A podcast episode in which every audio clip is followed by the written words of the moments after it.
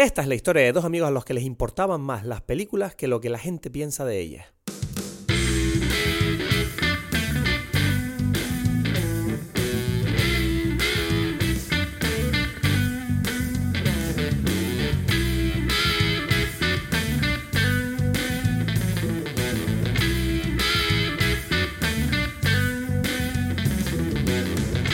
Hola a todos, bienvenidos a Dime Pelis, mi nombre es Cristos Gacielo aquí desde Tenerife, en breve vamos a conectar con Edgar Aponte desde Berlín y hoy vamos a tener una intro distinta de las habituales porque esta semana han sido los Oscars, eh, una gala de premios que puede que te suene, ¿no? Que, que, dan unos premios a unas películas americanas por ahí en Estados Unidos.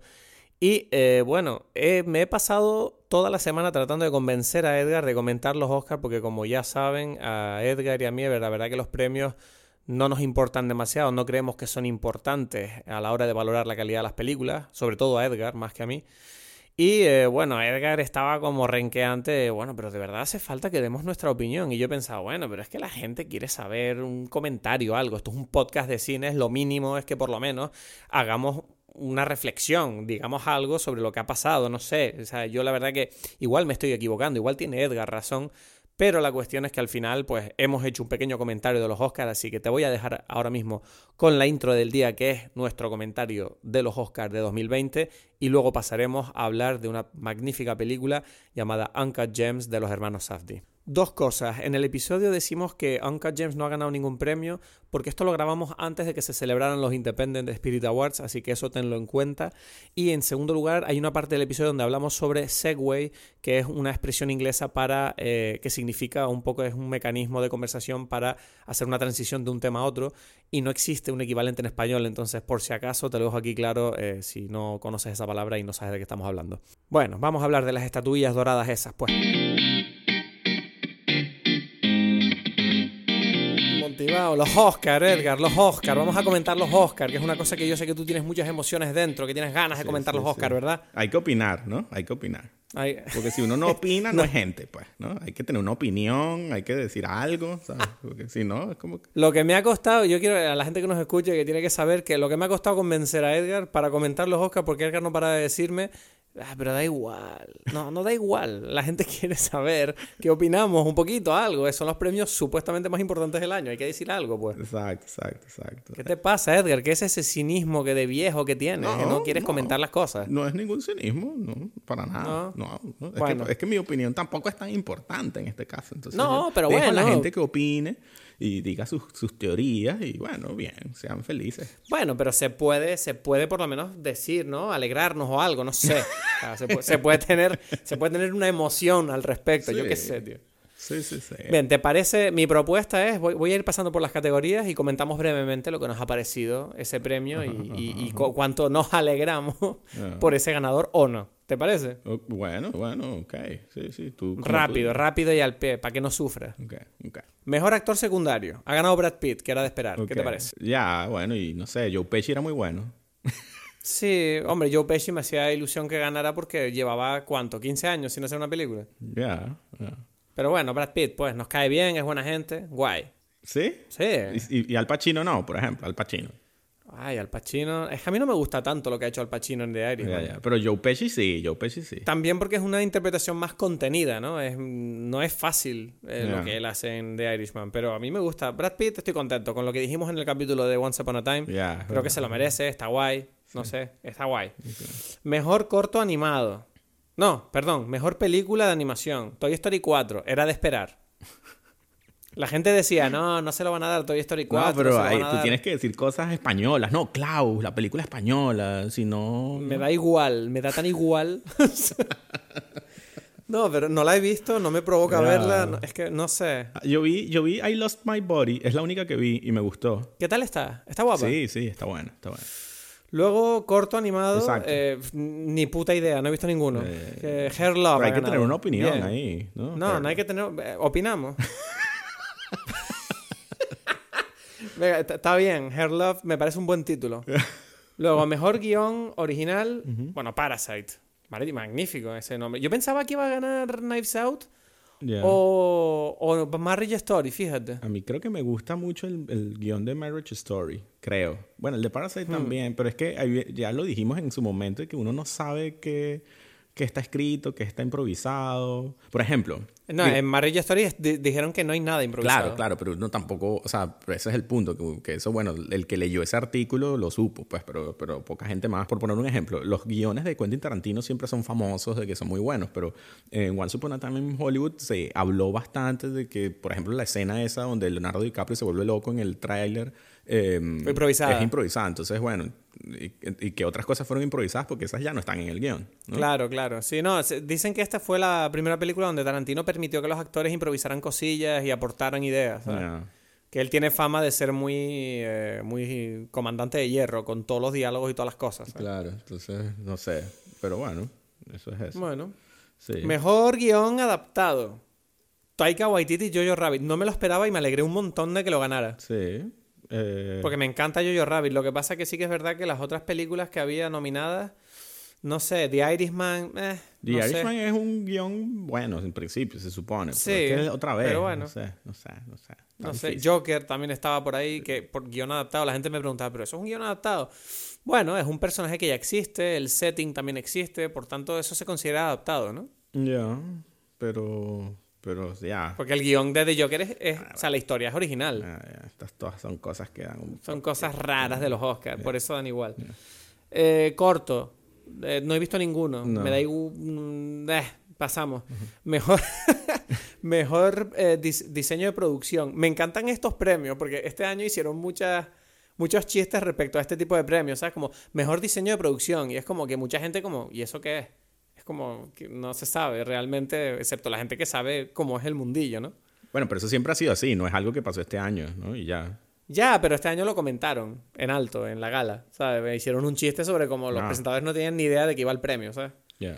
Y bueno, ganó Once Upon a Time, guay, sí, la verdad que la ambientación... ¿Sabes que leí que en Once Upon a Time en Hollywood cortaron la, la famosa autopista de Los Ángeles, la grande, al mediodía, durante dos horas, para la escena de Brad Pitt? Sí. Sí, pero, pero sabes es gracioso, yo, y esto es algo que no, no sé qué, qué opinar yo, porque yo nunca estaba en Los Ángeles, pero eh, eh, mm, yo tengo un amigo que vivió 10 años en Los Ángeles aquí y me dice que, que a él no le gustó porque él sentía que no, como que él veía la ciudad todavía, él no sentía que, que ¿sabes? Él decía, no, pero ya esa esquina está allí y le pusieron como como una cosita aquí para que pareciera de los años 70, pero no, pero yo, la estoy viendo. Sí, pero eso es porque él está allí, o sea, para cualquier otra persona. Otras personas que han dicho, no, increíble, porque te sientes como en, que, que de Los Ángeles que han dicho que les pareció increíble. Entonces ahí es donde tú te das cuenta de, de, bueno, que los gustos, no sé, ¿sabes? Claro, no, igual es que tu amigo es gilipollas y ya está. no sé. O no, ¿sabes? No sé. Pero no bueno, sé, no sé. igual puede. Está difícil. Mejor, mejor premio de vestuario. Pero, hey, ¿sabes qué? No, no. Ahí, y ahí viene algo que yo tengo que opinar. Porque hay que tener opiniones, ¿no? Entonces yo voy a empezar a opinar del diseño de producción. A mí me parece que nunca le dan este tipo de, de premios a películas como Parasite, ¿sabes?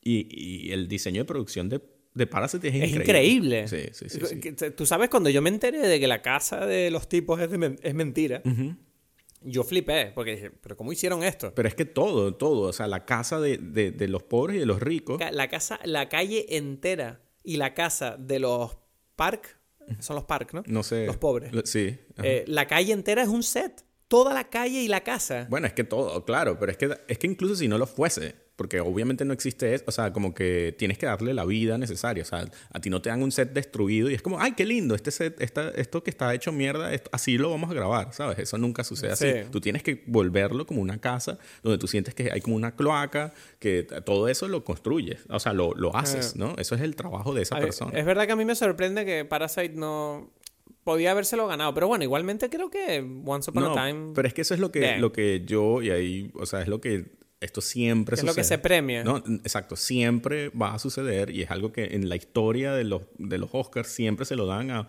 una cosa de época donde la gente dice que, ay, sí, algo hicieron allí, ¿sabes? Como que la gente cree que la casa de Parasite es como la alquilaron y esa es justamente la gente que vive en esa casa tiene ese sofá igualito, ¿sabes? Y tiene, la, Sí. la cocina es así, y, y en la casa de los pobres es lo mismo. Es como que ellos agarraron los, las- los sartenes que tienen en los, ¿sabes? Ahí en las gavetas, pero no, ¿sabes? Todo eso está Lo mismo pasa con el vestuario. Siempre es una película de época. también, exacto, exacto. Sí. Que es lo que pasa, que es el siguiente premio, que se lo dieron a Mujercitas, que yo creo que fue como un premio como, bueno, vamos a hacerlo a Mujercitas, pues. Porque, eso- Porque- porque a las mujeres les gusta así los vestiditos, ¿sabes? Sí, es como, sí, es muy los vestiditos ridículo. de las mujeres. Fue difícil, fue difícil buscar los vestiditos y se los pusimos y ya. Sí, sí, sí. No sé, o sea, es que no sé. Luego, documental American Factory. No he visto ninguno tampoco. Sí. Es bueno. Está bien. gustó. Sí, ¿tú lo viste? Sí, está bueno. Luego, mm, corto documental Learning to Skateboard in a War Zone, If You're a Girl. Vaya título más largo.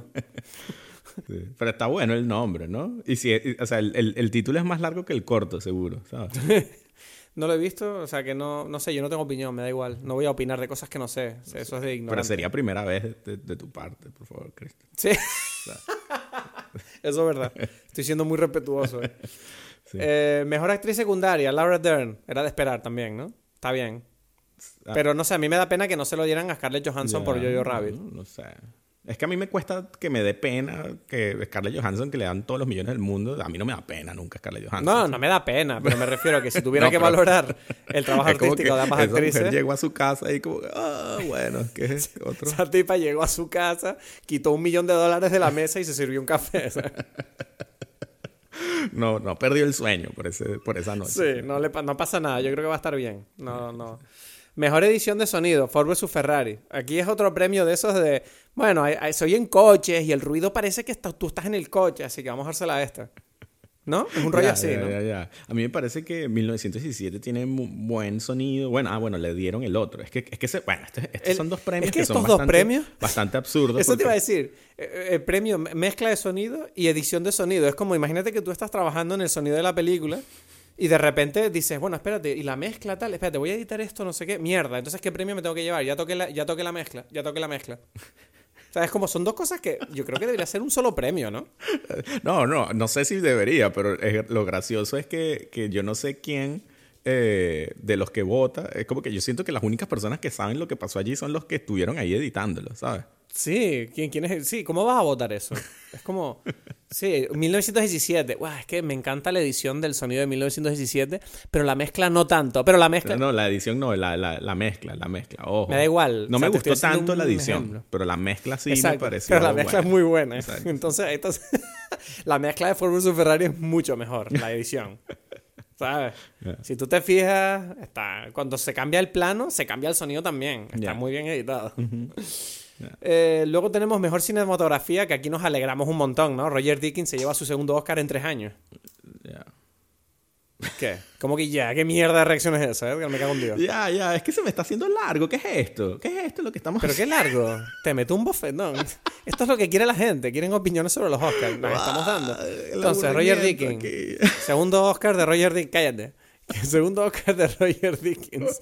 Estamos muy con... Lleva... Tío, llevaba 20 años sin conseguir un Oscar que el que para nosotros es el dios de las cámaras de cine. Ya. Ya tiene dos Oscars. ¿Estamos más contentos? ¿Dormimos mejor por la noche o qué? Roger Dickens, yo estoy seguro que él, ese también le importa poco. Eso es como que, bueno, gracias, gracias. Sí, sí. Mejor edición de película. Mejor edición. Ford vs Ferrari también. Exacto, porque... Ford versus Ferrari. Sí, Bueno, no sé, y no le dieron nada. Me, recuerdo que leí un artículo de un votante de la academia diciendo, Buah, The Irishman tendrían que haberle quitado 20 minutos, no le doy el premio de edición ni loco. Y es como, ¿qué tiene que ver la duración de la película con la, la calidad de la edición? Pedazo de subnormal. o sea, Dios, por Dios, es que te lo juro. Y ese tío No, votó. él, seguro sabe más de edición que Thelma Shoemaker, seguro, ¿sabes? Él le dice, Ah, mira, tu mujer, tú no tienes ni idea de lo que estás haciendo. ¿no? Tú, aquí te sobran 20 minutos. Esta edición no está bien. Mira, No está bien así, hecha. pero te lo digo así suavecito. No te vayas a sentir ofendida, pero 20 minutos yo le quito, ¿sabes? Mira, no te ofendas, pero tu edición es una mierda. Ay, Dios. Eh, mejores efectos especiales. Aquí me sorprendió que no ganara Avengers ni Star Wars. Pensaba que se le... O al Rey León. Yo pensaba que se la van a dar a una de esas tres y se la dieron a 1917. Ya. Que dices, bueno, me parece bien, pero me da es que me da igual. Ya estás entendiendo, ya estás entendiendo. sí, sí, me estoy quemando. A medida que vamos pasando por los premios, estoy llegando, vamos a llegar al final y va a ser como, bueno, Bueno, bueno, bueno, ahora se viene una gran, un gran momento, una opinión muy importante, maquillaje, ¿no? Es muy importante. maquillaje. Bueno, ganó Bombshell porque parece que eh, eh, eh, Charlize Theron no parecía Charlize Theron. Entonces dijeron, bueno, vamos a darle un premio porque no parece Charlize Theron. Siempre que Charlize Theron hay que poner... Si tú le pones un maquillaje a Charlize Theron, te ganas algo, ¿sabes? Ella ganó el Oscar ahí porque se veía fea, ¿sabes? Eso es como... A mí, a mí, a mí lo que me parece vergonzoso es que no le dieran el premio al maquillaje cuando Joaquín Phoenix es el único actor que haya chupado maquillaje literal sobre la lengua. Eso es un premio por, maquillaje maravilloso. Por tu chiste te vamos a dar un, un pequeñito Oscar de chiste graciosito, ¿sabes? Como... Estoy súper contento. ¿Qué te iba a decir? Eh, mejor película internacional. Es que ahora, ahora lo llaman, mejor película extranjera lo llaman película internacional, porque es menos xenófobo. Ah, porque antes era en, idioma extranjero, ¿no? Claro, porque es que ahora es menos, es menos más inclusivo, ¿no? Más políticamente correcto. Película internacional. Ah, no, pero es curioso. A mí me parece raro, porque claro, Parasite, ahora las películas extranjeras también pueden ser nominadas a mejor película. Entonces, es como que Parasite ganó este premio, el de mejor película extranjera, que sinceramente no he visto ninguna de las otras, ni siquiera Dolor y Gloria, pero me alegro que la haya ganado Parasite porque me parece la peli del año, de lo que he visto. Eh, y también ganó, bueno, lo podemos decir ya, mejor película. Entonces es raro, ¿no? Que tenga dos premios a mejor película. Queda un poco raro eso, ¿no? Pero bueno. Sí, para mí Ok, sí, sí, si nos detenemos aquí para algo que puede ser interesante, a mí me parece que puede ser a, largo plazo como un error, una mala idea, ¿sabes? El, la doble nominación, dice. No la, o sea, y que le hayan dado el premio, ¿sabes? Porque, porque eh, se, se, presta confusión. Sino que además es como, es una, es una cagada porque se supone que los premios son para que la gente luego tenga ánimo de ver esa película. Y yo creo que ahí se pierde la oportunidad de premiar otra película que sea bastante. Seguramente todas estas películas nominadas son buenas. Y es como, joder, si ya Parasite se va a llevar mejor película de los Oscars, coño, dale el otro premio internacional a otra peli para que la gente se motive de ir a verla, ¿sabes? Ya, bueno, es que ahí viene el. ¿ves? Entonces ya estamos poniéndole como que a nosotros nuestra idea política de cómo debería ser un premio en lugar de... Sí, obvio, obvio. Todo esto es una mierda, Edgar. Ya está. no, no, pero, pero ¿sabes qué otra cosa es lo que me parece que, va a ocasionar problemas a futuro? Es que ¿Ah? eh, la gente, y eso es algo otra vez, como que los Oscars son los premios de la Academia de Cine Americano, ¿no? Entonces, son las, entonces eso siempre ha sido así, ¿no? Y por eso son, hay un premio para la película extranjera, porque no porque, o sea, porque, no, forman parte de la academia. No estamos hablando de las películas del mundo. Sea, ¿qué pasa? Que entonces de repente como que todo el mundo asume como si fuese el mundo y tal, y se crea la idea de que no, es que son los premios, es la mejor película del mundo. Como que no, es la mejor película ahí de, Estados Unidos. De la Academia de Cine de Estados Unidos. Y, que, bueno, y, lo que signifique eso, ¿sabes? Y, y qué pasa? Que entonces ahora va a empezar una discusión eterna que ya, venía, ya había pasado en Estados Unidos, de ya que si hay muy pocas mujeres, que si hay muy pocos negros, que si hay muy pocos chinos, que si claro, ahora hay muy poco de todo, porque no puede haber todo. Entonces va a ser un, va a ser un problema porque, porque va a ser como, como que ahora podemos nominar cualquier película del mundo. O sea, que, que hayan, le, dan el Oscar y tal, mejor película, ¿no? No solamente película mm. extranjera, porque entonces se abre mm. la posibilidad de que, bueno, entonces, ¿por qué no nominaron en mejores, yo qué sé, ¿sabes? En mejor cinematografía a, cuál película de la India, ¿sabes? Hay millones de películas de India con una fotografía increíble. exacto. Entonces es como que, claro, y, y, ya la gente se va a empezar a quejar con cosas que, que, en principio no eran, no eran para quejarse, porque, bueno, son películas americanas y ya está. Estamos hablando de eso. Que incluso dentro del mundo americano ya, ya está restringido, porque obviamente hay mercadeo cualquier cosa que, podamos ponerle. Pero, pero entonces ahora la gente, bueno, ves, pues es la primera película coreana y es como que, claro, es que es algo como raro, ¿sabes? Es como... Bueno, no sé. Mejor banda sonora, Joker. Bueno, bien, no sé, me da igual. Eh, mejor canción original, eh, Elton John, porque Elton John es famoso y así tiene un paso menos para llegar a Ligot. Podría haber sido Frozen 2. Pero sí, no sé, es que no he visto Frozen Hay que ver Frozen 2. No paran de decirme que es bueno. Bueno, primero hay que empezar por la 1, ¿no? O sea, si Yo he visto la 1, ¿no has visto la 1? Ah, mira, me lo tenías escondido ahí. No yo no escondí nada, yo te lo dije. Mejor director, Bong Joon-ho. Admito que esto para mí fue una sorpresa, no me lo esperaba. Ya, no sé, yo, yo Pensaba que, yo pensaba que iba a haber sorpresa. O sea, yo pensaba que se lo iba a ganar Sam Mendes y pensé, si no lo gana Sam Mendes, igual hay una sorpresa y se lo dan a Top Phillips. Ya, eso fue lo que yo opiné en, mi, en un episodio anterior de Dime Exacto. Pero Bon Joon-ho, bien, no, yo al final esa era mi quiniela y gané gracias a poner a Bon Joon-ho director. Y luego, mejor actor, Joaquín Phoenix, obvio, no hay ninguna sorpresa ahí, bien.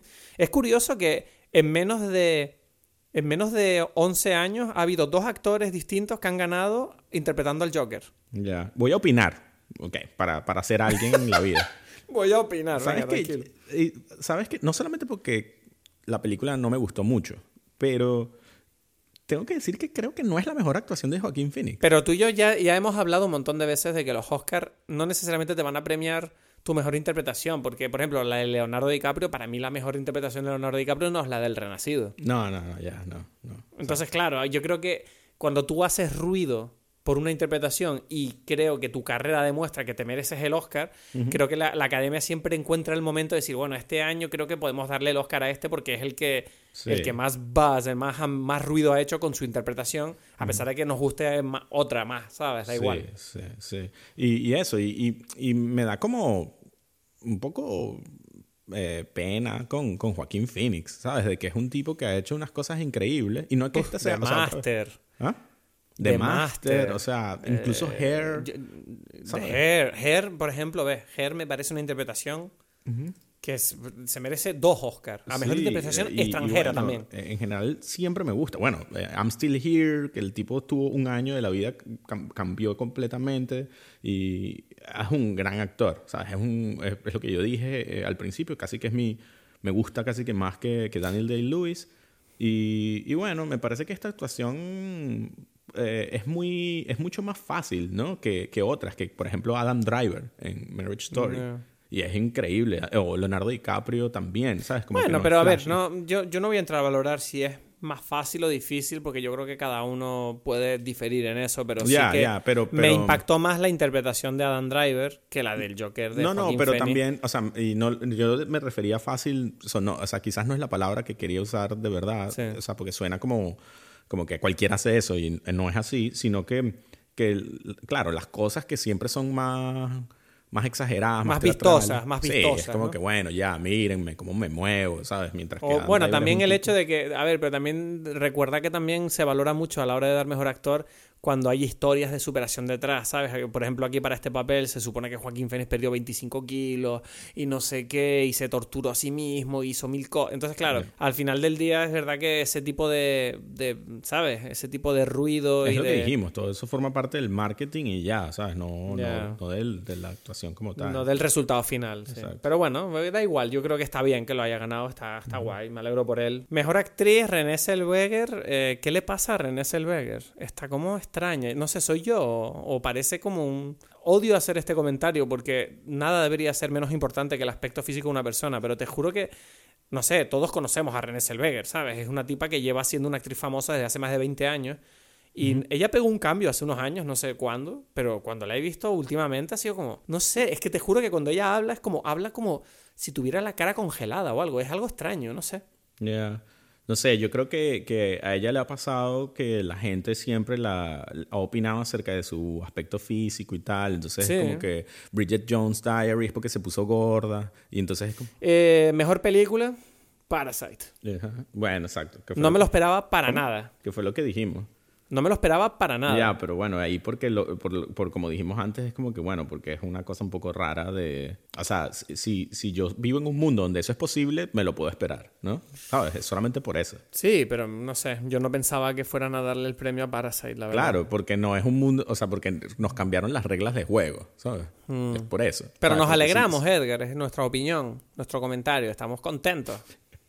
No, bueno, es lo que dije, no sé, no tengo como problemas al respecto porque siento que va, va, va a crear como una situación como complicada, ¿no?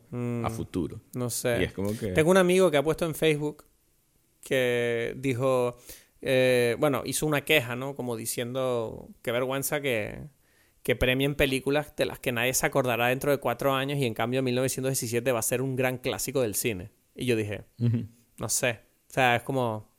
Al principio pensé, no sé, yo estoy en completo desacuerdo. Creo que Parasite tiene más longevidad eh, por la forma en que está hecha y el mensaje que tiene, ¿sabes? Pero aún así es como... Vi esa conversación y me recordé lo que tú me dijiste, que era como, ¿qué más da? Que más da quien gane, en verdad, ¿sabes? Que si a ti te gusta esta película, tú la vas a recordar. Exacto, sí. No, o sea, eh, esa, sí, es como... si, si tu película favorita es 1917, bueno, sé feliz con eso, ¿no? Nadie te... No te tiene que gustar la, la película del año o lo que fuese, ¿no? No sé, en fin. Oscars, emoción, muchos comentarios. ¿Qué te pareció? ¿Estás contento? ¿Tenemos cuántos minutos? No sé, media hora, hay que parar ya. Esto es una mierda. Vamos a, vamos a hablar de Uncut Gems hoy. Venga, toma por culo.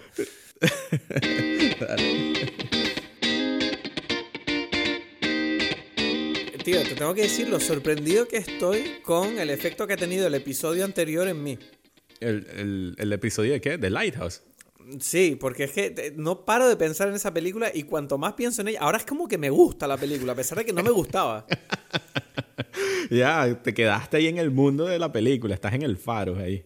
Pero estoy como medio obsesionado, no sé qué me pasa, que es como que, de verdad es como que me jode haberla visto solo. Yo creo que esta película tenía que haberla visto contigo. Sí, hay películas que tenemos que ver, o sea, todavía no hemos hecho el primer episodio de una película que vimos juntos.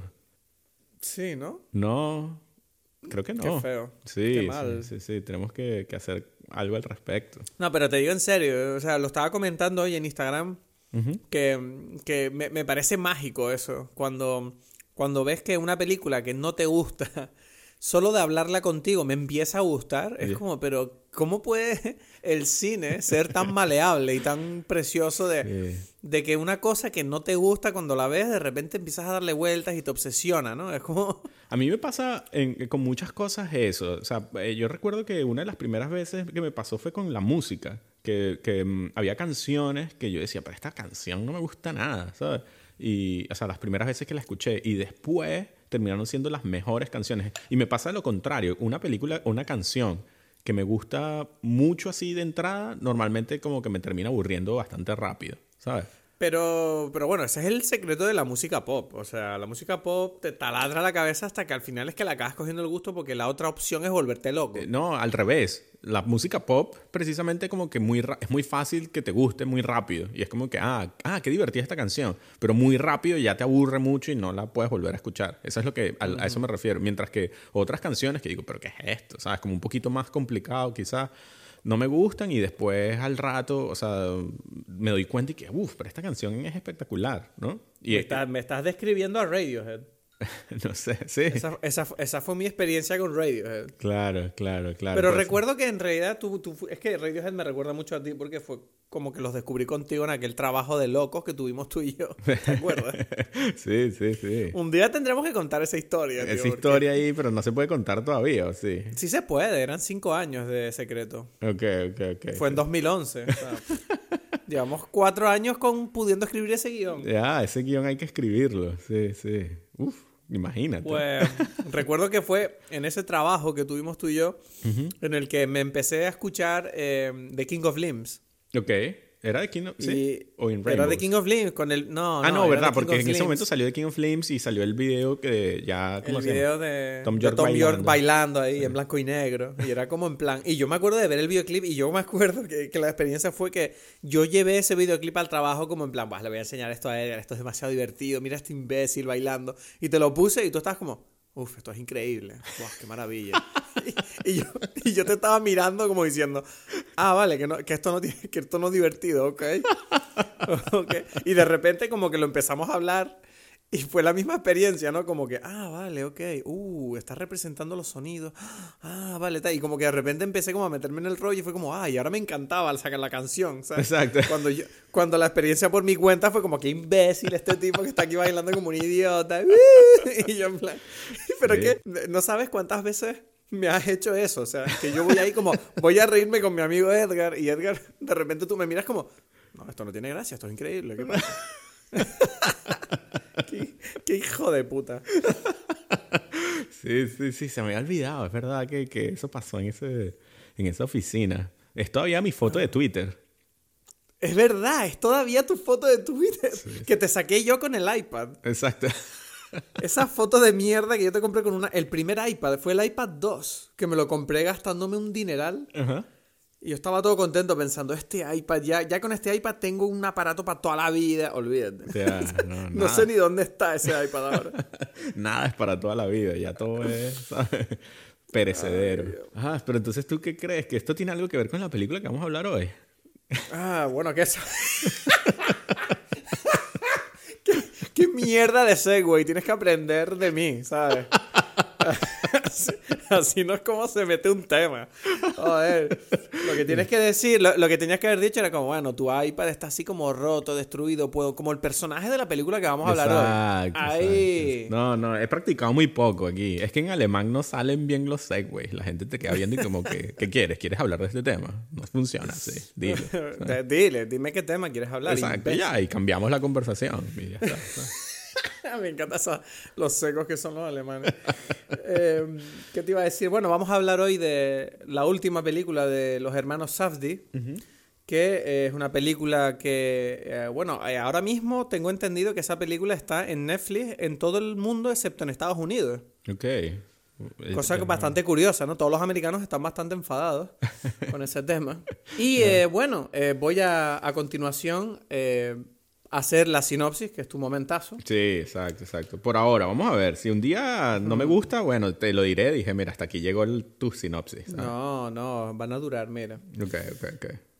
Demuestra. Uh, Uncut Gems, Diamantes en Bruto en España.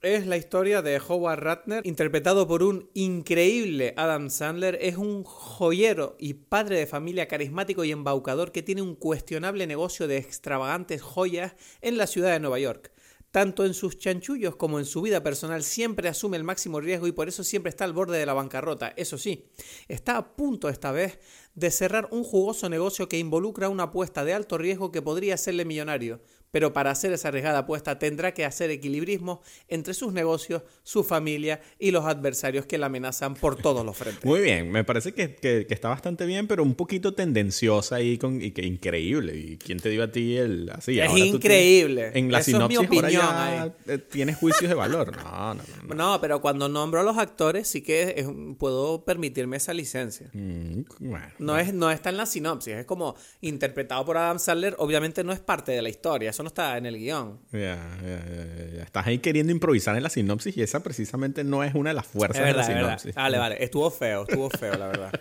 Yo pido disculpas. Sí. Mira, este, entonces la viste en Netflix, ¿no? La vi en Netflix en una tele bastante grande. En Alemania se llama, en, la traducción en alemán sería algo así como El Diamante Negro, creo. Sí. Lo siento. Lo siento, las traducciones de los títulos. No sé qué me pasa, estoy con la risa floja hoy. Sí, el nombre original me gusta, tiene mucho sentido, ¿no? Claro, es que tiene todo el sentido porque te has dado cuenta que la intro de la película. Ya, ya. Eh, yo pensé que la intro de la película me pareció rara porque es que es raro que no parece como una película de Indiana Jones al principio, ¿no? Ajá. Cuando están ahí en África y eso. Sí, en Etiopía, que es cuando tú ves a unos mineros que hay un accidente y dos mineros se cuelan y sacan como esa piedra. Y te das cuenta de que en realidad esta intro es como un poco esas intros que tienen las películas aventuras, ¿no? Como que dos personas así, poco preocupadas, descubren algo, un objeto maldito que va a traer todas las desgracias y se va a convertir como en el McGuffin de la película, ¿no? Sí, sí, sí, sí y es un poco, se, se eh, nota un poco ese rollo cuando ves todo lo que ocurre después. Como dices tú, un poco Indiana Jones. Y a mí siempre que, o sea, me recuerda a, a Dead Alive, ¿sabes? ¿Te acuerdas de Dead Alive? La película de Peter Jackson, donde de zombies. Bueno, tiene dos nombres, Dead Alive, Brain Dead. Y no sé, sé que en España tiene un nombre súper raro. Como, a ver, no sé eh, ni de cuál me estás hablando. ¿En serio nunca has visto esa película? A ver, espérate, que yo tengo muy mala memoria. Brain Dead. Brain Dead o Dead Alive, dependiendo de si es Estados Unidos no o No la he visto, no la he visto. No, en, pero ¿estás seguro? Porque busca cómo se llama en España, porque sé que en España tiene un nombre súper raro. En España sé que es un nombre así como que tu mamá se comió mi perro, una cosa así. Ah, hostia, es esa, la de tu, tu muerto se ha comido... Sí, espérate, espérate, espérate. Te lo voy a decir el título en español porque... Tu madre se ha comido a mi perro. brain dead, brain dead. Tu madre se ha comido a mi perro. Qué titulazo, tío. Tu, madre. Tú imagínate a los tipos. O sea, ¿cómo se llama la película? Brain dead. Cerebro muerto. Bueno.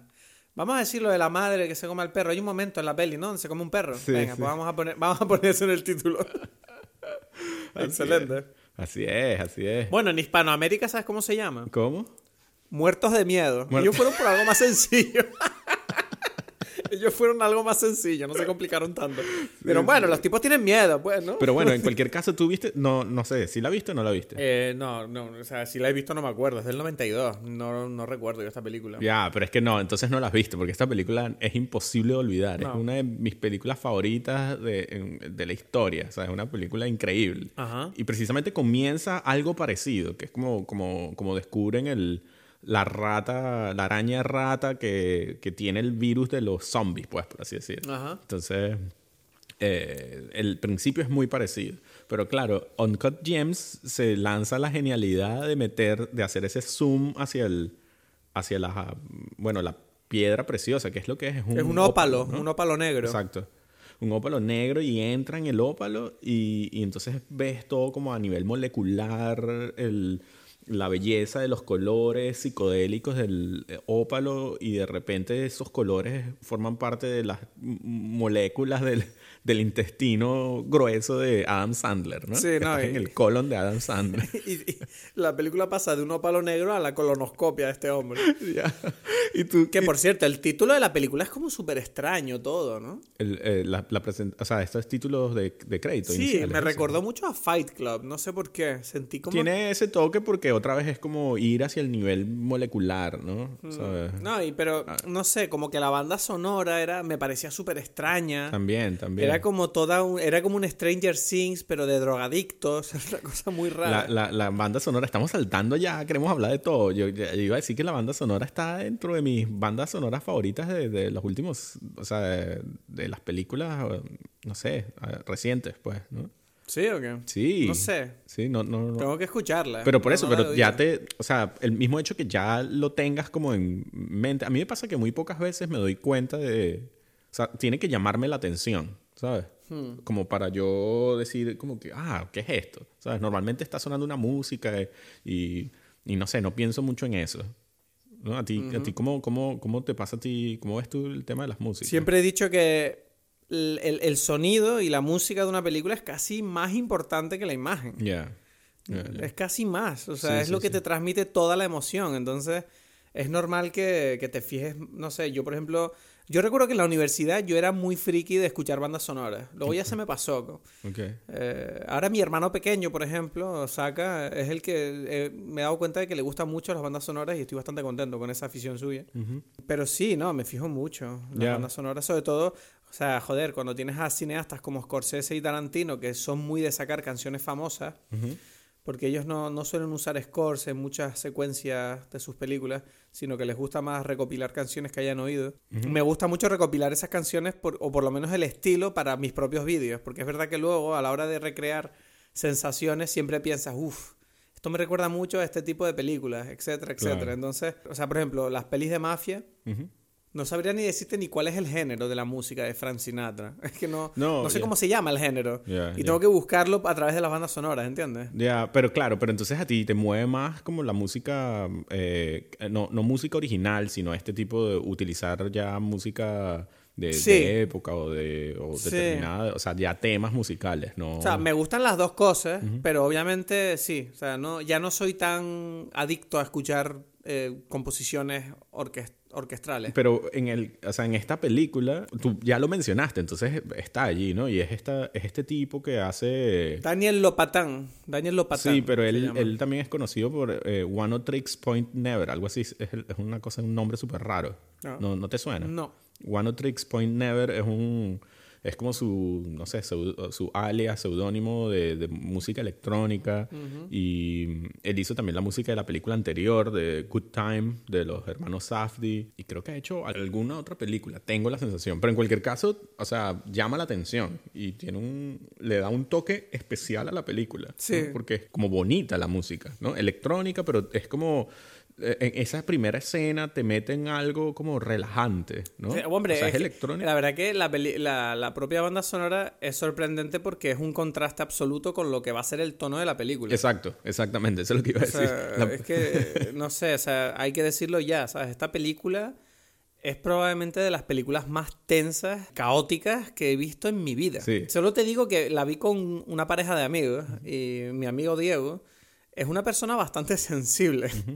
Que yo, yo no, no era consciente, yo no sabía esto de él hasta ese nivel. Y cuando acabó la película, él estaba literalmente despeinado.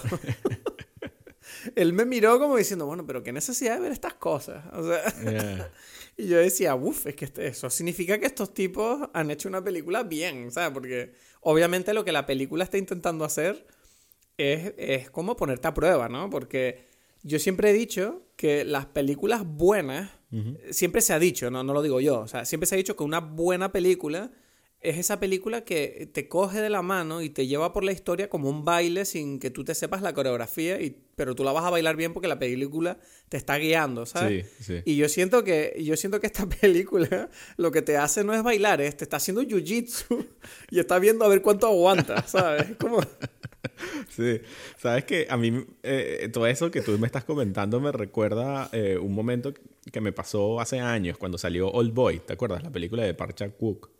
Sí. Bueno, pero la original, ¿te refieres? La original, claro, la original.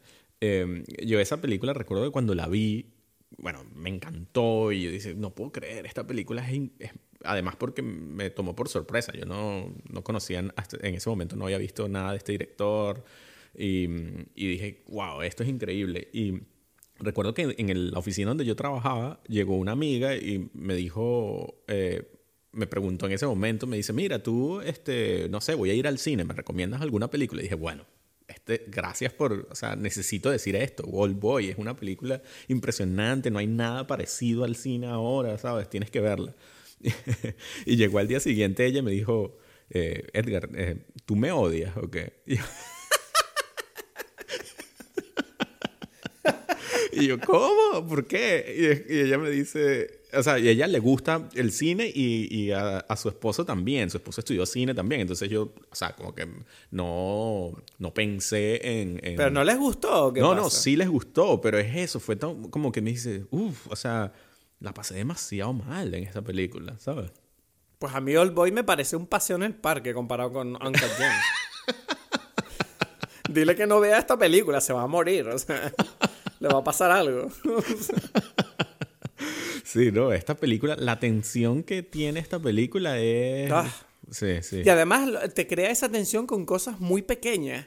Porque tú te das cuenta de que lo que es increíble es que es fascinante cómo eh, este caos, ¿no? Eh, la película te eleva al máximo una tensión que en realidad, al final, si lo piensas en contexto, solo es la historia de un tipo, ¿sabes? En contexto no tiene nada ¿sabes? Pero te estás, la premisa está tan bien puesta y todo está tan bien, estás tan metido dentro de la historia, en la forma que está filmada y todos los diálogos que son caóticos y todo el rato es como un río de palabras y de gritos y de gente encontrándose todo el rato y tú estás como intentando no sé, mi sensación era todo el rato como, bueno, estoy como nadando en medio del río tratando de entender la película todo el rato, ¿sabes? Como, ¿qué está pasando? ¿Y con quién está hablando ahora? ¿Y quién es este tipo?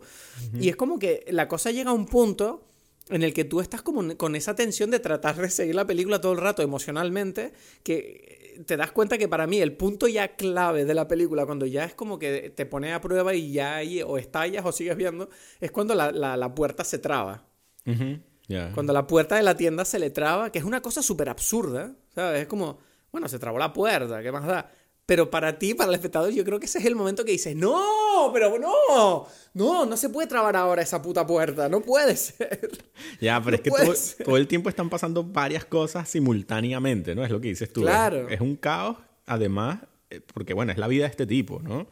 y, y, ese caos de, en, que vive este hombre es, o sea, insufrible, pero para él es todo lo contrario.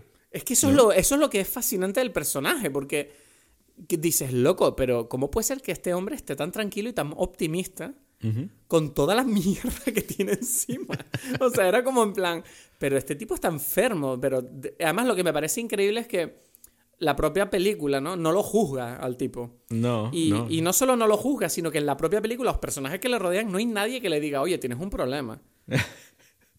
No, bueno, sí, ya va. Su familia, sí. En, realidad, todo el mundo se lo dice. Lo que pasa es que es como. En realidad, no le dicen que tiene un problema. Le, dicen que es un imbécil y que la está cagando. Pero no le dicen, oye, tío, tienes un problema de adicción al juego, tienes un problema de... Ya, pero yo creo que, que no, o sea, es que es como que hay que entender, o sea, yo, yo no entiendo que en la película te está mostrando que él tiene un problema de adicción al juego, sino, bueno, sí, sí tiene un, o sea, sí es verdad que tiene un problema con, como, con apostar, pero es más bien esa idea de, de vivir la vida eh, ¿sabes? Como, bueno, si tú no entregas cosas, si no sacrificas cosas, no vas a ganar nada, ¿sabes?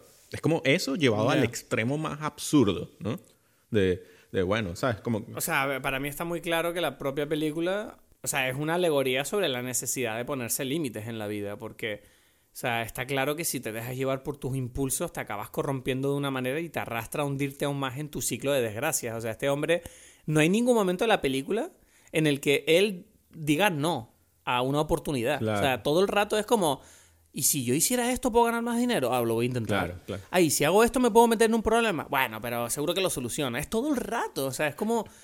No sé, si tú ves esta película y no crees que este hombre tiene un puto problema, entonces eso yo creo que dice mucho más de ti que de la película. No, no, no, ya, ya, ya, no. O sea, me refiero, me refiero que, que, que el problema de él es un problema del entorno también, ¿no? Es el, es el, él vive en un o sea, porque estamos hablando de esto del, lo dice, lo, el distrito de los diamantes, de, la, de los joyeros en Nueva York, ¿no? Y eso es todo es algo como, como que viene además de los judíos, o sea, yo creo, o sea, bueno, está un poco basada en el padre de los hermanos Safdie, y yo siento que todo eso no solamente es muy real, no, es muy cercano, sino que eh, tiene un, es curiosamente tiene un componente casi arquetípico y arcaico, ¿no? Porque es lo famoso, que los judíos no tenían terreno y por eso entonces son los comerciantes, ¿no? Entonces es como que este es el ejemplo del comerciante más comerciante que existe, ¿no? O sea, todo lo, o sea, él puede vender cualquier cosa, ¿no?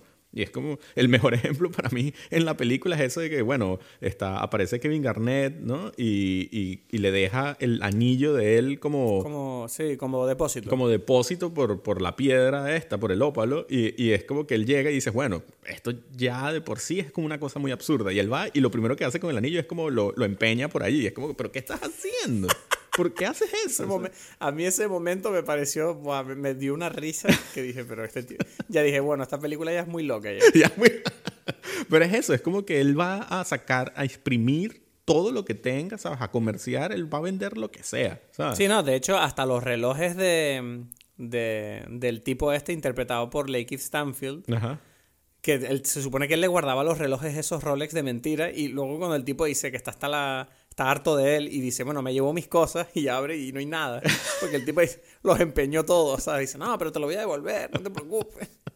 Es como que todo es un caos absoluto, de verdad. Una cosa que me llamó la atención es que la estaba viendo yo, ¿no? Con, con mis amigos y es verdad que es una película que, como te dije antes, ¿no? Te está haciendo jiu-jitsu, no te está intentando aclarar ni explicar nada. La película te dice, mira, sígueme. O sea, yo voy por aquí, vente conmigo. Y es verdad que es una película que te obliga a estar muy atento, ¿no? Y a entender porque, o sea, mi amiga Isa, no me acuerdo cómo la, la llamaba, dijo, dijo que la peli era como sutil. y, yo, y yo no paraba de pensar, digo, o sea, sutil es la palabra. no, sé, si es sutil, pero creo que se refiere al hecho de que la película no se molesta en explicarte las cosas de forma clarita para que tú las entiendas. Porque claro, es que lo que yo, yo me pregunto cómo se tomará la gente esta película que no sea los espectadores que no sean americanos. Porque claro, yo tengo la impresión de que es una cultura muy americana la que se está viendo en la película de, de, ese valor que se le da al dinero, ¿no?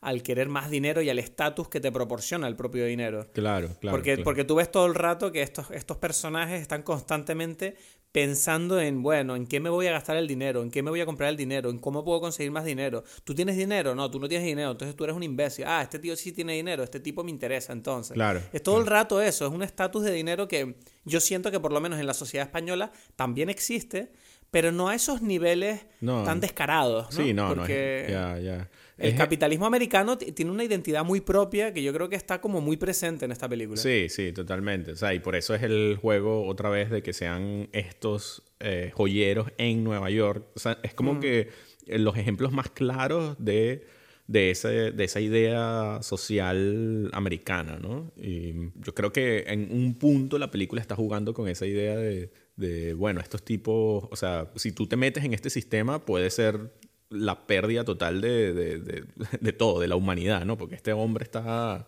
totalmente eh, perdido, ¿no? Es un tipo con miles de problemas, la familia es horrible, incluso la familia está involucrada en, en este problema, Él está, el padre está en, el, en, todo este juego, el, ¿cómo se llama? El cuñado también, o sea, es todo, todo está contaminado por, por, por este juego. ¿no? Por esas mm. apuestas en todo el tiempo. No, es que encima me, me, me encanta cuando tú descubres después en el, en la cena esa familiar, que es una, una... De Pascua, ¿no? De Pascua, mm. eso. Eh, en la cena de Pascua descubres que el tipo al que le debe el dinero es su cuñado, ¿sabes? Que te dice, yeah, ¿sabes? Y el cuñado, el cuñado es el que lo tiene ahí secuestrado en un coche con dos tipos ahí que dices, loco.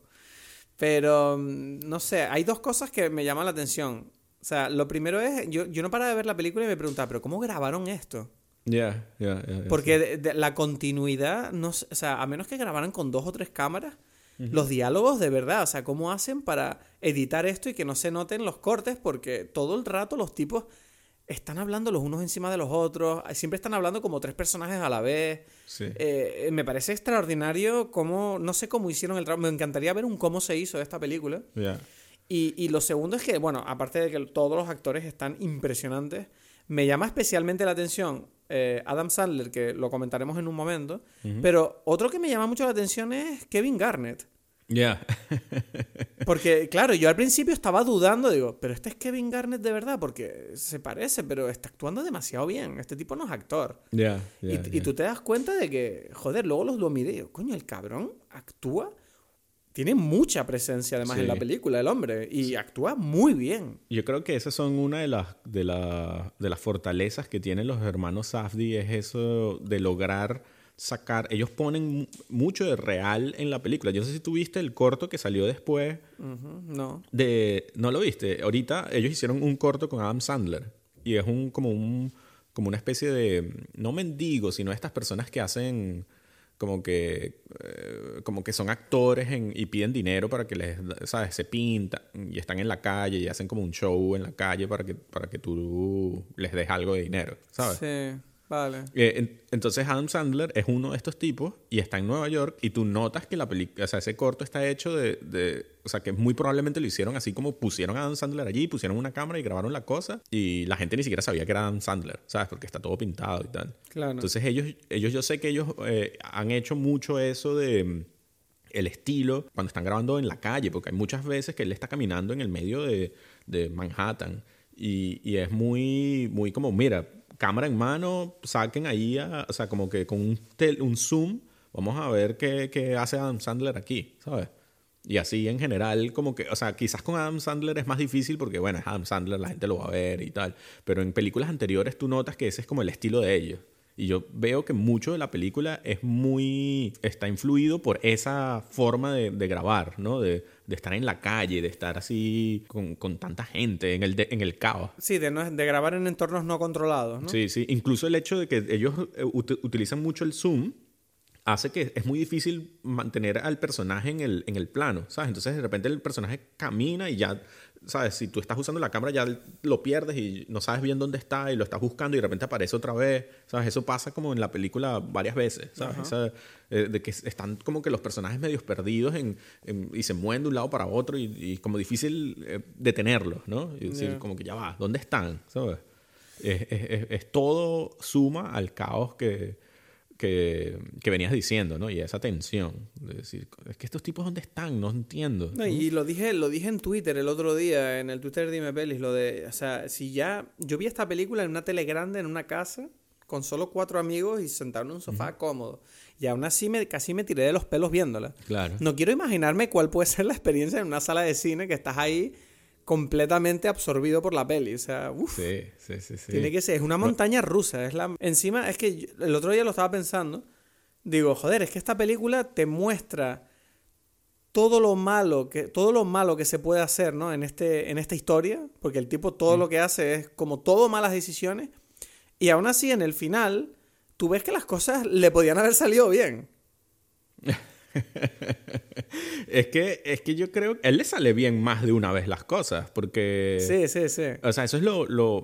Yo creo que es lo bonito de la película, es que tú entiendes que bueno, en efecto es eso. Si tú no apuestas, si tú no sacrificas cosas, no ganas. Hay otra, o sea, hay algo que está allí durante toda la película es que uno se da cuenta que el tipo no vive mal. Nadie es, o sea, tiene una casa en Manhattan y tiene un apartamento, o sea, tiene una casa, no sé, en New Jersey, no sé dónde vive con la, familia, la, o sea, la esposa y tal, y después tiene un apartamento en Manhattan con la amante esta, la novia, y todo, o sea, es como que saliéndonos del mundo de la película, o sea, porque uno cuando está viendo la película, el tipo es un, un perdedor, ¿no? O sea, eso es lo que, lo que uno siente cuando la está viendo, y es no solamente un perdedor, sino un tipo que cada decisión que toma es peor que la anterior, ¿no? Eso también es mm. parte de la tensión. Es como que, uff, pero, o sea, por, favor, toma una decisión, no sé, lógica, racional, para ver si salimos de, esta, de este problema. Eh, precisamente eso que tú estás diciendo es la sensación que yo tenía con la gente que la estaba viendo, porque era como en plan, pero ¿por qué hace estas cosas? Y es como, ya, es que este es el tipo de persona que hay en estos distritos, en, en este mundo americano que que la gente solo piensa en el dinero, el dinero, hay que conseguir el dinero. Y no solo los americanos, sino me refiero específicamente a este tipo de eh, judíos que, trabajan en el mundo de las joyas y del dinero, que todo está tan... Es el comercio puro, ¿sabes? puro y duro. Exacto, exacto.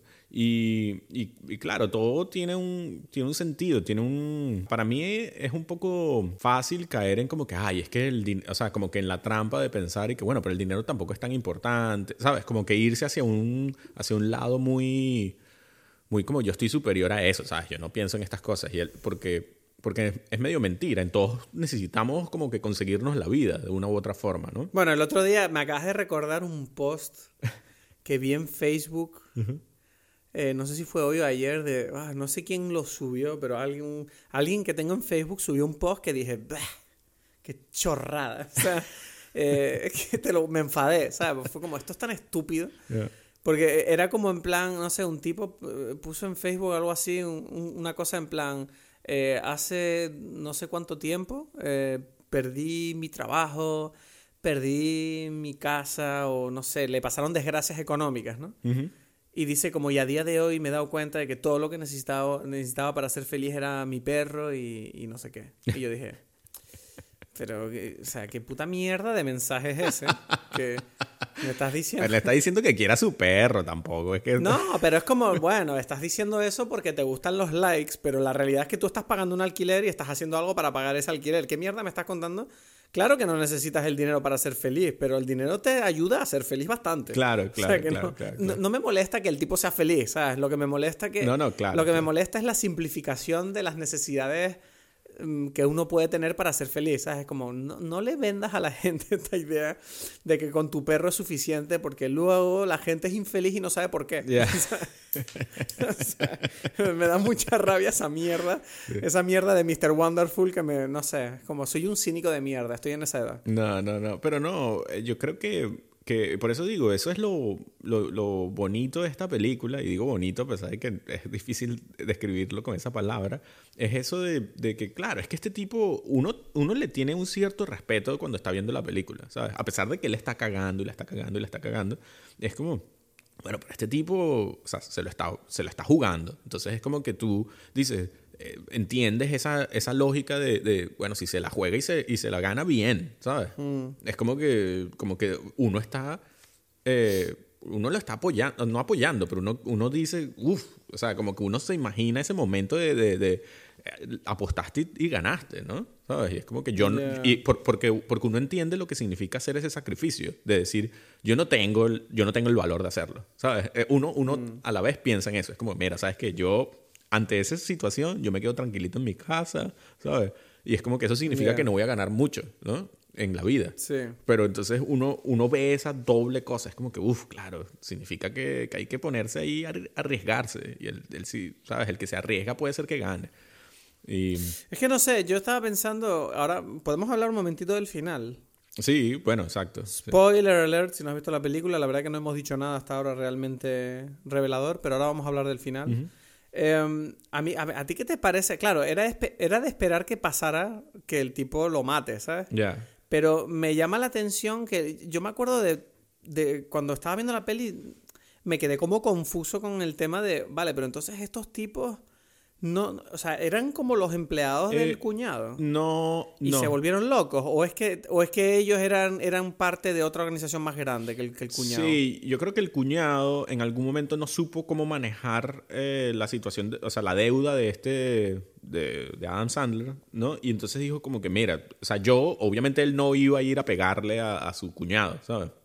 Entonces Mm. él tuvo que, que- que optar por acercarse a, a- a malandros, no sé, a tipos realmente peligrosos y le dije, mira, necesito que me, que, que me consigan la deuda de este tipo, ¿sabes? Que es mi cuñado y tal. Ajá. Y entonces, claro. O sea, que ni siquiera son, ni siquiera son como que trabajen para él. Son unos tipos que contrató para Yo eso. creo que no trabajan para él. Yo creo que, o sea, o quizás Mm. tienen algún tipo de relación y él como que se los metió en este problema, pues, ¿sabes? Claro, es que yo no, es que yo no, yo estaba confuso con las dinámicas de poder que había ahí, porque claro, digo, entonces, ¿qué significa este final de que al final se le revelaron? ¿O es que simplemente él se equivocó trayendo a estos tipos dentro de este sí, problema? Mm. exacto, él se equivocó. Eso es como que, mira, él se les fue de las manos, o sea, como que estos no...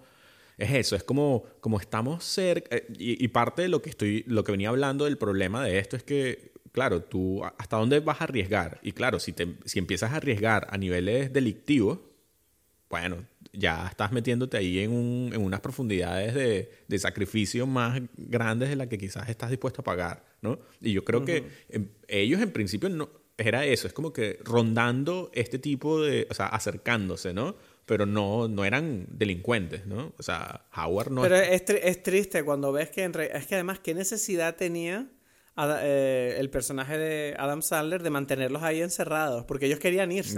Bueno, no, no, sí había una razón. ¿Qué- ¿Cuál era la razón? La razón era porque si no iban a ir y, y hacerle algo a la novia, a la esposa, ¿cómo es? A la, a la mujer que va a ser, o sea, a la novia, sí, que, que es la que está haciendo la apuesta y eso. Porque ellos lo ven y él se da cuenta y que si no los encierro aquí, ellos van a ir y, la, o sea, o le quitan. Pero el- igualmente fueron los tipos allí. ¿Cómo que fueron? Sí, había dos tipos allí que fueron a por ella. No, no solo estaban ellos dos, había otros dos. ¿No te acuerdas que por eso el que saca el dinero de la apuesta es el, el hombre este Claro, raro? claro, sí, pero, pero, pero, pero estos tipos iban a ir y o sea, él, él- él la está defendiendo, pues, la está protegiendo. Ese es el- eso es lo que está haciendo al, al mantenerlos allí.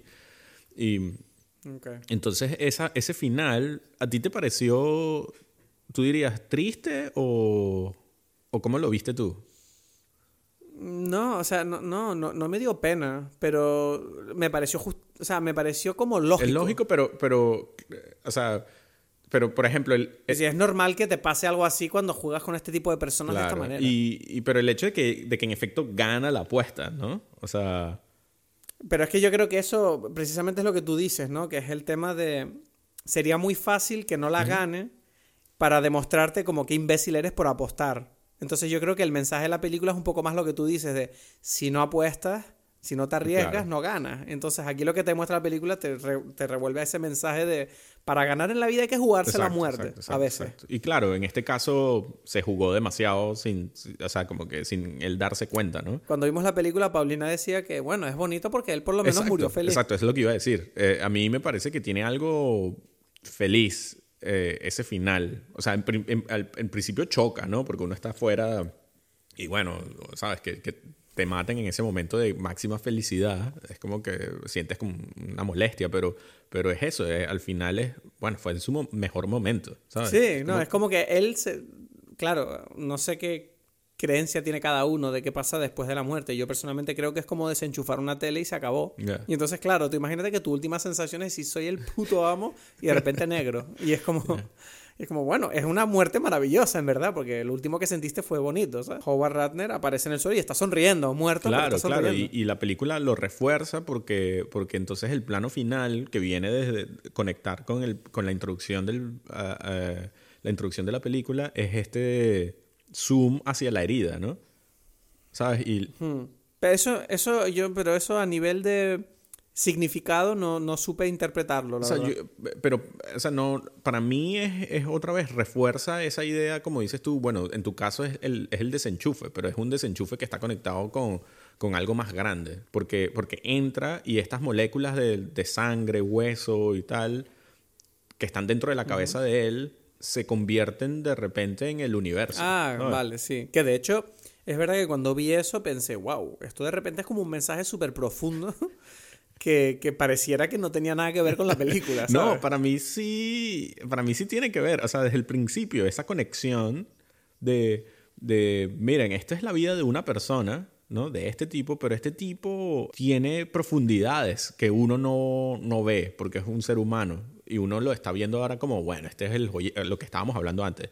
Un joyero allí que adicto, problemático, lo único que hace es cometer errores y es como que no, pero hay más de, él allí, ¿sabes? Es como que está toda la vida allí y, y tú puedes decir las cosas lo que significa, es como lo que estamos hablando de su lo que él se está sacrificando porque quiere lograr algo bueno. Y, o sea, precisamente toda esta conversación que estamos teniendo, ¿no? De que, de que es difícil, de que es contradictorio, ¿sabes? Es un personaje que es horrible, pero a la vez eh, tiene cosas buenas y que puede representar algo, una idea bonita también. Está todo allí, ¿no? Entonces... Hombre, esto me recuerda a lo que te dije antes, ¿no? Que al final del día esta película te está creando una tensión increíble con una historia que en contexto es bastante pequeña, que es la historia de un tipo que no puede parar de apostar aquí en Nueva York y ya. Pero claro, lo que tú me estás diciendo ahora es que claro, a la vez, a pesar de que esta historia es pequeña y es no tiene importancia a nivel a escala universal, no deja de ser parte del universo. Exacto, exacto. Y bueno, y creo que esa dicotomía también la, está reforzada con lo que hablamos al principio con la música. Porque es lo que dices tú, como que la, la, película te crea una tensión horrible y es una angustia, es casi una película de terror, pero la música es, es como es como espacial, relajada, ¿sabes? Como, no sé, tiene como un juego eh, espacial, no sé si pacífico, como relajante. Y es hmm. como, pero ¿qué es esto? No puede ser relajante, ¿sabes? Es como, yo creo que, que, que, que es también algo que es meterte en, en la cabeza de este tipo, ¿no? Porque para este tipo mucho de esto era muy emocionante. Sí. O sea, no era particularmente angustioso. Sí, no, para él fue como, fue como, bueno, lo pasó mal, pero para él era como, bueno, esta es mi atracción, me gusta subirme en ella. Esta es mi vida, esta Es mi vida. Porque es verdad que todos los, eh, él, hay un, hay un optimismo al personaje de Howard Ratner, que es que es lo que hace que tú le puedas seguir el rollo, ¿no? Porque en el fondo es como que la película tampoco hace demasiados esfuerzos para, para que te caiga bien. No, no, no. es lo que dices tú. Es como que la película lo que hace es que le cojas respeto por el hecho de la capacidad de aguantar y de seguir adelante a pesar de que todo lo tiene en contra, ¿no? Sí, sí, sí, sí, sí. Y, hay, aquí, hay que, aquí hay que comentar Adam Sandler. Ya, ya, ya. O sea, ¿qué pasa con Adam Sandler? ¿Quién es este hombre? ¿Quién es este actor porque claro, hay una cosa que me fascina a mí de, Adam Sandler. Y es el hecho de que todos sabemos que en realidad Adam Sandler es muy buen actor. Cuando tú mm. le pones en un buen proyecto. Este tipo es muy bueno en todo lo que hace. O sea, su stand-up, por ejemplo, a mí me encanta. Eh, no sé si lo has visto, el último que hizo hace un par de años en Netflix. No, creo que no. Eh, aparte de eso, bueno, Punch Drunk Love, ya sabemos que es un peliculón. Eh, y ha hecho, hay otra interpretación, ah, en The Meyerowitz Stories, que es otra película que está ah, en Netflix de Noah Baumbach. Es increíble lo que hace Adam Sandler en esa película. O sea, me tiene, pero me volví, dije, wow, me le echaba. Entonces, claro, es fascinante que una persona como Adam Sandler, que a día de hoy, por lo menos a, a, efectos de opinión pública generalizada, ¿no? O incluso, bueno, la crítica también, es verdad que no tiene muy buen cartel, ¿no? Se, se, dice que Adam Sandler, bueno, Adam Sandler ahora lleva años haciendo comedias de mierda para Netflix, que nadie le importan, pero yo pienso, pero de verdad a nadie le importan, porque tengo entendido, él es como la persona más vista en Netflix. O sea, sus películas, sí. O sea, yo leí un artículo que decía, bueno, Netflix le ofreció hace como 5 o 6 años, no sé si fueron 200 millones de dólares por no sé cuántas películas. Y luego recientemente lo ha renovado el deal. Porque al parecer sus películas son, o sea, creo que tiene como 2 billones de horas o algo así. No, no me acuerdo cuántas horas han visto sus películas y es como que Netflix es como, bueno, Adam Sandler es increíble. Este mm. tipo, da igual que la película no te guste, a la gente quiere ver películas de este hombre.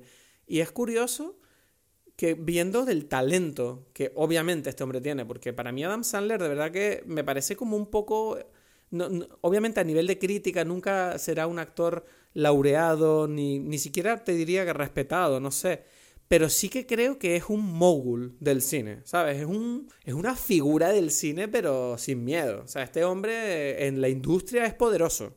Claro, sí, sí, sí. ¿Sabes lo que te digo? Sí, y es un tipo que yo creo que sabe muy bien a qué está jugando. Y está jugando sus cartas, bueno, a ti te puede gustar o no, pero le está saliendo bien la jugada, porque es increíble la racha que lleva de películas con Netflix, que salen una detrás de otra y Bueno, muchos dicen que eso le está jodiendo la reputación porque no son muy buenas. Yo no las he visto. Pero, joder, cuando tú ves que a él no le falta trabajo y ves al nivel al que trabaja, al nivel al que se mueve, de que va sacando proyectos eh, a un nivel altísimo, te digo, el stand-up de hace dos años a mí me sorprendió. Digo, chacho, este hombre de verdad es un pedazo de profesional, ¿sabes? Y no sé, me, fascina la figura de este hombre que, todo el mundo se apresura a decir, el imbécil ese que hace comedias de mierda. No estoy, no estoy yo tan... Yo creo que es muy inteligente. Tengo la impresión. O sea, Uncut Gems es la demostración de que este hombre, si quiere, eh, puede, puede hacer lo que quiera, porque hay una cosa que, me vuelve loco de esta película, y es que yo estoy viendo la película y todo el rato se me olvida que es Adam Sandler. ¿A ti no te pasaba eso? Eh, o sea, yo eh, pasaba, pasaban 10 minutos y era como, joder, que es Adam Sandler, me cago en Dios. Yo veo, veo el personaje, no, soy no me pasa ni siquiera con Leonardo DiCaprio ahora. Porque Leonardo DiCaprio como que lo tengo tan puesto en un pedestal que siempre que lo estoy viendo, siempre estoy diciendo, wow, Leonardo DiCaprio es increíble. Pero cuando estoy viendo una peli, cuando estoy viendo Uncut Gems, no estoy pensando, wow, Adam Sandler es increíble. Lo que estoy pensando es, mierda, este tipo está loco. ¿Sabes? Porque estoy viendo el personaje. No, a mí, bueno, pero por esta película no tendría ningún problema, ninguna nominación, o sea, que, que, lo nominaran y eso. me parece hasta, hasta un poco injusto que no, que haya tenido tan poco a... O sea, mira, eh, te voy a decir que quién, o sea, vamos a mirar un momentito los nominados a Mejor Actor, porque seguro que hay uno uno que me parece peor que, Adam Sandler en esta película. o sea, bueno, bueno, no, iba a decir algo polémico. menos mal que me he controlado en el último momento. A ver, Awards Nominees. Bueno, es que Antonio Banderas no lo he visto en Dolor y Gloria. Tengo entendido que es bastante bueno. Sí.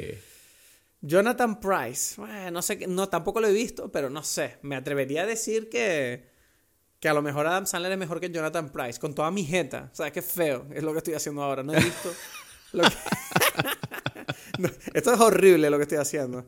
Para la gente que ve cine y para Jonathan Price especialmente. esto es horrible. Pero me atrevería a decir que me parece... No, porque además es una peli de papas. Ya hay muchas pelis de papas aquí. ¿Hay? No, no. Bueno, no sé. no, sé. No sé qué estoy diciendo. me estoy perdiendo el control. ¿Qué haces que no estás hablando? Pero ¿qué otras? Di los otros nominados. Leonardo DiCaprio por Once Upon a Time in Hollywood. Eh, Adam Driver por Marriage Story, que para mí debería ganar. Joaquín Phoenix por el Joker, que para mí, por ejemplo, me gusta más Adam Sandler. Pero entiendo, entiendo que Joaquín Phoenix eh, en este rol especialmente está donde está porque ha tocado una, una, ha tocado justo en el momento adecuado ese rol de está muy de moda vamos que es imposible que, que, luchar con eso Ya, ya, y no sé Antonio Banderas y Jonathan Price me parecen los dos que yo creo que Adam Sandler tranquilamente se puede acercar y luchar con ellos así por la nominación no yo incluso creo que hasta más que, que Joaquín Phoenix o sea yo siento que Joaquín Phoenix puede es que no sé ahora quizás estoy ahí pero es que tuvo un 3 Tú le pusiste un 3. Ya, pero yo. No, no por eso. Yo siento que. Que. No sé. E, es también como la mezcla entre la película y todo. Este, este personaje. Bueno, no sé, es difícil porque Joaquín Phoenix... Es muy difícil, es una estupidez esta conversación en realidad, pero la cuestión, la cuestión, la cuestión es que Adam Sandler obviamente yo creo que se merece un poquito más de reconocimiento por este rol, me da un montón de rabia que no le estén dando. Es como un poco lo que hablamos en el episodio anterior de Tom Cruise, ¿no? Ya. Que es como, bueno, Adam Sandler no ha hecho muchas cosas que tú digas, wow, esto es indudablemente. Y, no hay debate, esto es increíble. Y es como, joder, qué rabia da que, que pareciera que, que nadie quiere hacer caso a esta película. O sea, Uncut James no se ha ganado nada, ¿no? ¿no? No, la han nominado casi nada. No, no, no. Pero bueno, también es que es esto, es una película de unos directores relativamente nuevos, jóvenes. ¿Cuántos años tienen los Safdie Brothers? Tienen 35, 30, algo así, no Tienen mi edad, ¿ves? Y están haciendo estos peliculones. Me cago en Dios. Soy una mierda. Estoy aquí con mi podcast de mierda comentando peliculitas aquí. Mientras que hay gente que a mi edad está haciendo estos peliculonazos, me cago en Dios. Y cuando veas la película eh, anterior de ellos. No, tienen menos, tienen 33. Uf. Sí. Cuando veas la película anterior de ellos, esta Good Time, con Robert Pattinson, precisamente. Está en Netflix, la voy a ver esta noche. La voy a ver con esta Robert Pattinson, así que yo me lancé como una especie de pequeño maratón de él. Es él y el otro actor que aparece allí es uno de los hermanos Safdie. Ah, ya decía yo que me sonaba la cara. Porque cuando busqué la foto de los hermanos Safdie, luego estaba viendo el tráiler de Good Time, digo, "Oye, este tipo de que me suena. O sea, que es él, actúa en la propia película. Sí, sí, sí, sí. sí. Ok. Ahí te lo dejo, pues. Pero ¿cuál actúa? Joshua. No, sí, es Joshua. Benny. Benny. Ah, Sí. vale. Benjamin. Benjamin. Sí, sí. Mar- qué maravilla. No sé, Good Time es buena, la primera peli de ellos. Sí, sí. Bueno, no es la primera. Esa es como la cuarta, algo así. ¿Ah, sí? Sí, sí, Joder, sí, ¿y qué? Joder, no conozco nada de estos hombres. Antes habían hecho una que se llama Heaven Knows What. Y Ajá. después... Y ahí tienen como dos. Lenny Cook. Tienen otras ahí, sí. Que esas sí no... Pero tienen más, tienen más. Sí, sí, por eso. Son varias. Pleasure of Being Robbed, Daddy Longlegs. ¿Qué cojones? ve? No los conocía estos tipos. Sí, sí, sí. Pero además hicieron estas películas hace 15 años, pero que tenían 20 años haciendo Sí, películas ya. Ahí empezaron. Son- Dios, son unos duros. Estos tipos son muy duros. Ellos son como los nuevos, los, los nuevos hermanos Cohen. A mí me recuerdan un poco más a. ¿Cómo se llaman los que hacen eh, Stranger Things? Ya, pf, pero esos tipos no, no, sé. Ay, no te pases, no está tan mal. no está tan mal. No te pases. A mí tampoco me gustó la segunda temporada de Stranger Things. Pero la tercera está bien. Ya, ya, ya, ya, ya. Pero también son hermanos, ¿no? Ellos. Sí, sí, sí. ¿Qué pasa? Están como de moda, ¿no? Los hermanos directores, ¿o qué pasa aquí? Los No Duffer Brothers. No sé, no sé, no sé. Eh, porque yo no. Ay, Dios. Ay, ¿qué ha pasado? Espérate, me acaba de salir una noticia aquí porque busqué Stranger Things. Uh, han operado a Katen Materazzo de su disostosis. ¿Qué es ¿Estás esto? bien? No sé de qué estamos hablando. Me Bueno, tú no sabes que el protagonista de Stranger Things tiene un tiene la, la condición es real, la que tiene el tipo, que no tiene ahí. no sé de qué estamos No sé. Da igual, da igual. No me hagas caso, acá me estoy distrayendo con internet. Cuéntame cosas. Sí, ¿qué es eso? O sea, tienes, que, tienes que estar hablando conmigo. ¿Qué es- no- Bueno, no- ¿qué más da? Te estaba contando cosas, no pasa nada. De repente, y que, eh, Cristo, Cristo, y que- ah, es que estoy viendo la película aquí, Good Time, me está gustando. ¿sabes? Como- Bueno, Good Time, volviendo a Good Time. eh, le- dije, uff, tengo que ver Good Time. Y descubrí que está en Netflix y la voy a ver esta noche. Tengo demasiadas Muy ganas. bien, muy bien. Pero bueno, te digo que será otra vez una experiencia. Después necesitarás pastillas de para En serio, esta Sí. ¿qué les pasa a estos tipos con hacer películas tensas? ¿Qué les pasa? ¿No son felices o qué? ¿No les gusta compartir felicidad con la gente? Es muy tensa esa otra película. Pero, pero también es, es curioso. Ellos saben eh, eso de que tiene esa tensión, pero, pero con, con un, como con un núcleo eh, tierno, ¿no? O sea, no sé si esa es la, la palabra, pero, pero Adam Sandler en esta película es eso. Es como que uno lo... Le agarra un cariño ahí raro, ¿no? Bueno, es que también en el fondo no te queda mucho más cuando ves que se viene abajo, ¿no? En la parte, al final de la película, justo antes de que le llame la gente de Kevin Garnett. Que por cierto, me hizo demasiada gracia esa escena. Eh, ¿A ¿Cuál? ti no te daba risa? Porque la parte donde él está como machacado, que le han pegado una paliza, y viene la amante, ¿no? Que se han peleado, ¿sabes? Y, y le va a ver y le ve roto. Y tú ves que la tipa le empieza a consolar y él está ahí llorando, diciendo no puedo más, no sé qué. Y la tipa le dice, bueno, yo me tatué tu nombre en el culo para animarte. O sea, es, como, es todo como... Me pareció tierno en el mundo de los kinky, ¿sabes? Claro. Que era como... Era una ternura kinky súper... Súper absurda todo, o sea, no sé. Me encantó esa escena, de verdad, porque me- yo me estaba descojonando de risa con el tatuaje. Es que yo siento que ahí como ahí es donde uno entiende que sí hay un amor entre estos personajes, porque al principio yo pensaba Mm. que esto era como que bueno, porque esta mujer está ahí por el dinero y, y, sabes, por el apartamento. Eso es verdad. Sí, porque yo al principio pensaba lo mismo que tú. Digo, bueno, esta tipa se está aprovechando de él. Ujú. Y luego resulta que no, que ella auténticamente está como enamorada de este tipo. Sí, por sí, algún sí. motivo. Había una, una relación de, de verdad. Y también tú te das cuenta que él tampoco era que, bueno, porque esta es la, la carajita, La sí, como que... Sí, que- No, es como que no, él, él sí tenía como, no sé, sí, sí la quería también, ¿no? O sea, ahí como tú te das cuenta de que dentro de la locura habían cosas reales, ¿no? Y, Mm. y que él está preocupado por, por ella y que ella también lo quiere hacer bien cuando va, la manda para, para Las Vegas. Todo eso eh, tiene como una emoción real, ¿no? Y, y bueno, es, es interesante que al final ella es la que se queda con el dinero, ¿no? Sí, bueno, tengo curiosidad por saber cómo le sentaría enterarse de la noticia. Ya, ya, ya, ya. Claro, es millonaria, el tipo está muerto, o sea que todo el dinero es para ella. Sí, exacto, en principio, ¿no? Por cierto, hay que decirlo, Julia Fox, la, la, actriz que interpreta a, esta, a esta muchacha, que no me acuerdo el nombre del personaje, eh, me o sea, yo no conocía a esta actriz, es muy buena. Es, es, casi que, no sé si es su primera película, creo que sí. ¿En serio? Porque me, me sorprende... O, quizás había hecho cositas y tal, pero... O sea, me sorprende mucho cómo consigue darle como ese trasfondo de ternura a un personaje que es tan fácilmente odiable, ¿no? Como el de...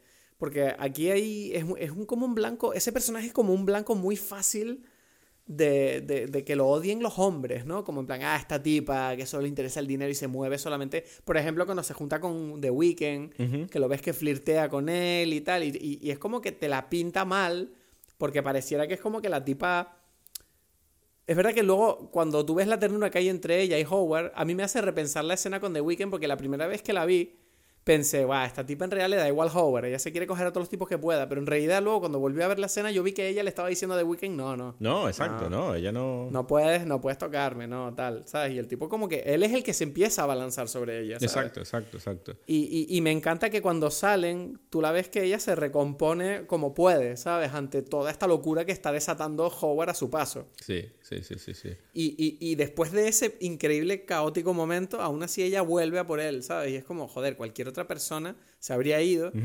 y, y, no sé, esta tipa de verdad me sorprendió muchísimo en el sentido de que me parece interesante el personaje de ella cuando es tan fácil que caiga como, ¿sabes? Como un decorado de la historia de Howard. Sí, sí, sí. No, es que yo creo que esa es parte de lo, de lo...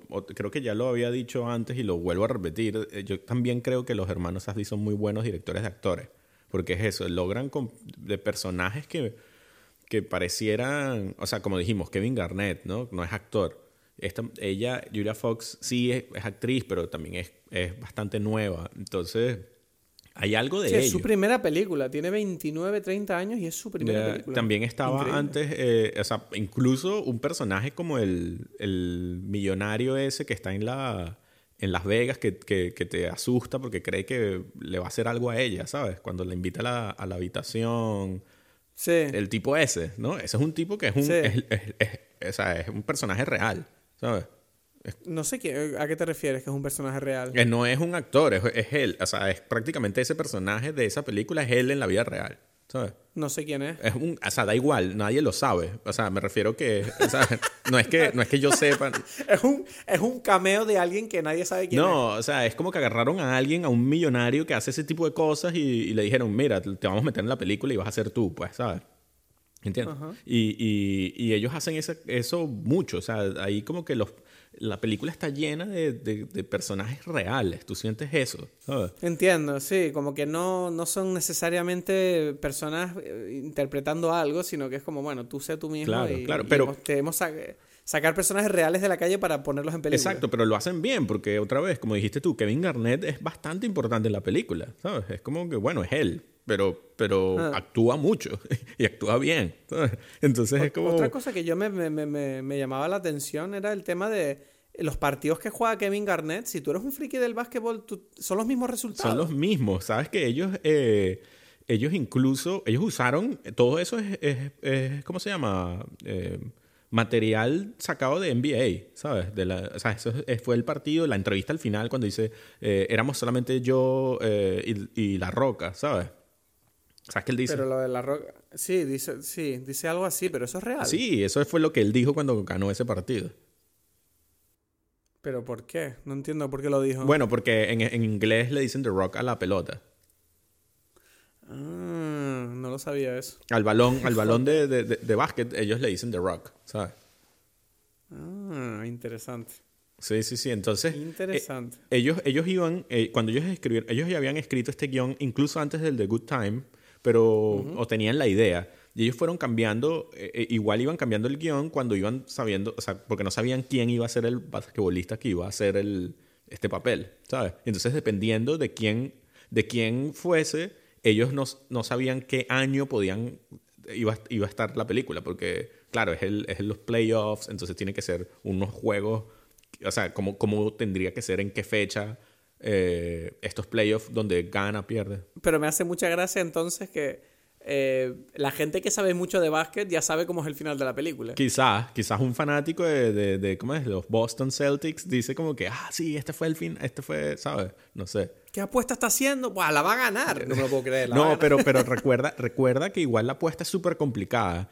Que te acuerdas Sí, que tiene- tenía, que ganar, tenía que empezar el partido, marcar más de 26 puntos y ganar. Exacto, entonces es como que quizás, o sea, a menos que seas muy friki y sepas incluso que, que él sacó el, el ¿sabes? Que, que, que tomó la pelota en la, en la salida, bueno, o sea, eh, pero, pero creo que la junta, de- o sea, todas esas, esas cosas juntas eh, le crean una tensión incluso al tipo que, que sepa mucho, ¿no? Creo, no sé. Sí, sí, sí. Entonces, Hmm. Bueno, bueno, bueno. Pues no sé, me- me- a mí me ha gustado mucho esta película. Tengo, no sé, te- mucha gente cuando les comento esta película lo primero que me dicen es como no tengo ganas de verla de nuevo. Pero yo digo, no, yo sí. Yo quiero verla de nuevo porque tiene tantas cosas. sí, sí, sí, sí. Tiene tantas cosas. Que por cierto, no hemos nombrado nada a Lakeith Stanfield, que también está impresionante. Sí, sí, ese, uf, En fin, no sé. ¿A ti te gustó entonces? sí, sí, me gustó, yo creo que... Me gustó. No, hay que verla. Está en Netflix además, o sea que es muy fácil de ver. Sí, sí. Y bueno, yo voy a verme Good Time ahora para bañarme un poquito en los Safdie Brothers. Ok, ok. Entonces, bueno, es lo que digo, ten preparado el té manzanilla para después, para poder dormir tranquilito. No, me he dado cuenta de una cosa, y es que hemos, hemos hablado de muchas películas de, de la productora A24. Ya, bueno, A24, es que ese es para los frikis, esa es la, la, la productora ahora, ¿no? Sí, ¿no? Junto con Plan B, ¿o qué? ¿Junto a cuál? Bueno, ese ha sido el episodio de esta semana. Espero que te haya gustado, espero que lo disfrutes, espero que tengas una semana maravillosa y que si tienes ganas de saber más cosas sobre lo que hacemos durante la semana, síguenos en las redes sociales, arroba dimepeli. Escríbenos a dimepelis.com si quieres contarnos tu vida y bueno, nos vemos la semana que viene en Dimepeli.